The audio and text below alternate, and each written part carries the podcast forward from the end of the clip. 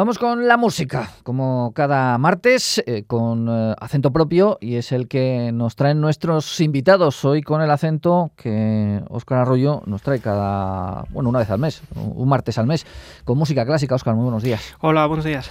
Cuéntanos de qué nos quieres o de quién nos quieres hablar y de quién vamos a escuchar música hoy. Pues hoy vamos a escuchar, haciendo revisión en el archivo, estaba mirando que de, una de las, de las tres Bs alemanas habíamos escuchado solo una vez música y me ha alarmado y he dicho, esto no, puede ser, hay que poner solución. Y hoy vamos a escuchar música de Johannes Brahms. Eh, las tres Bs, por si a alguno le quedan dudas, yo creo que todo el mundo sabe que son Bach, Beethoven y Brahms. Bach y Beethoven nos han acompañado a menudo, pero Brahms un poco menos y yo creo que hay que darle su, su justo espacio, así que aquí le tenemos.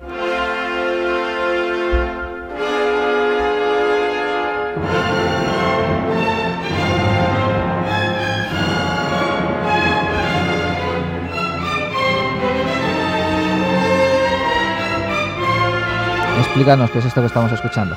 Estamos escuchando un ejemplo estupendo de música sinfónica de Brahms. Brahms escribió cuatro sinfonías, fue un muy digno discípulo, de, evidentemente muy digno discípulo de Beethoven, a quien admiraba muchísimo además. Eh, de alguna manera él en sus composiciones eh, sinfónicas quiso pues, seguir los pasos del, maestro de Bonn y estas cuatro sinfonías siguen un poco esa estela que Beethoven dejó.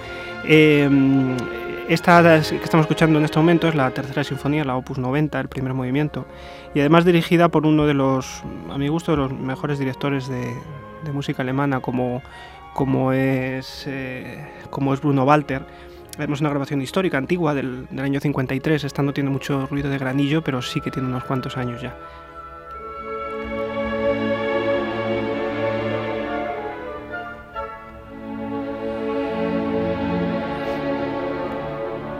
¿Qué nos puedes contar de las características de, la música que hacía este señor?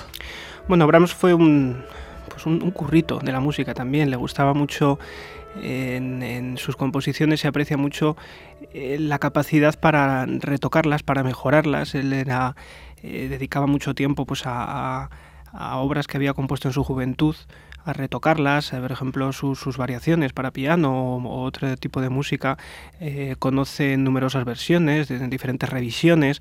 En este sentido, pues esa labor del compositor, que de alguna manera también nos asemeja a la que hacía Bach con su música, nos da un ejemplo de hasta qué punto él era cuidadoso con lo que hacía, exigente con el resultado.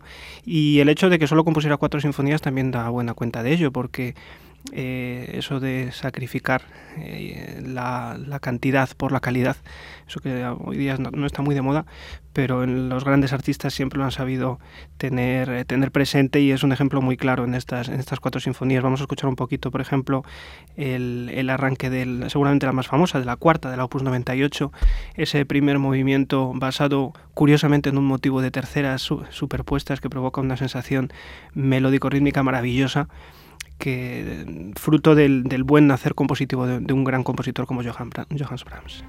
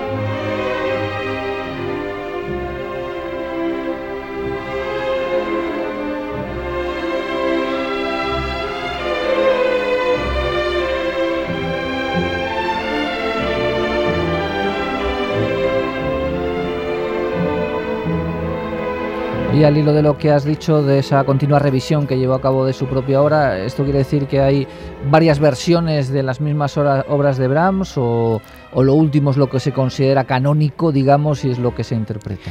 Eh, depende. Normalmente los, los, revisores y los musicólogos que para eso están, pues nos ofrecen el material y hay veces que los editores eh, editan unas u otras. Lo interesante, desde luego, es conocerlas todas, eh, manejarlas y ver un poco ese proceso creativo. Luego ya está el intérprete para elegir la que cree que es, que es mejor.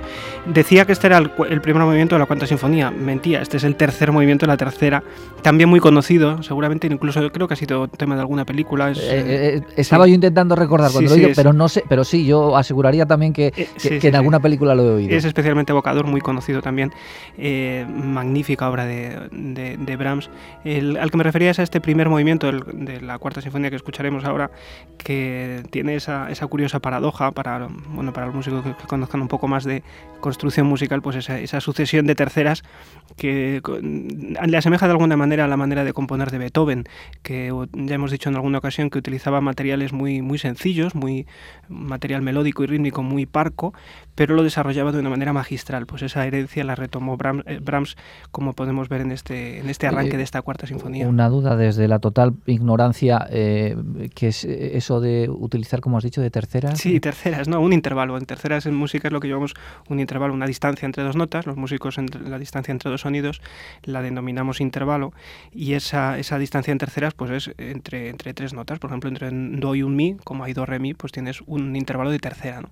Eso es como definimos los músicos a, las distancias en vez de metros, pues lo definimos en terceras, cuartas, quintas, octavas. Eh, eso tiene muchísimas implicaciones a nivel armónico, formal y demás, pero básicamente es tan sencillo como eso, ¿no? Y, como digo, este, este célebre tema en pues eh, Brahms lo, lo utilizó con una maestría que ya quisiéramos muchos poder asemejar.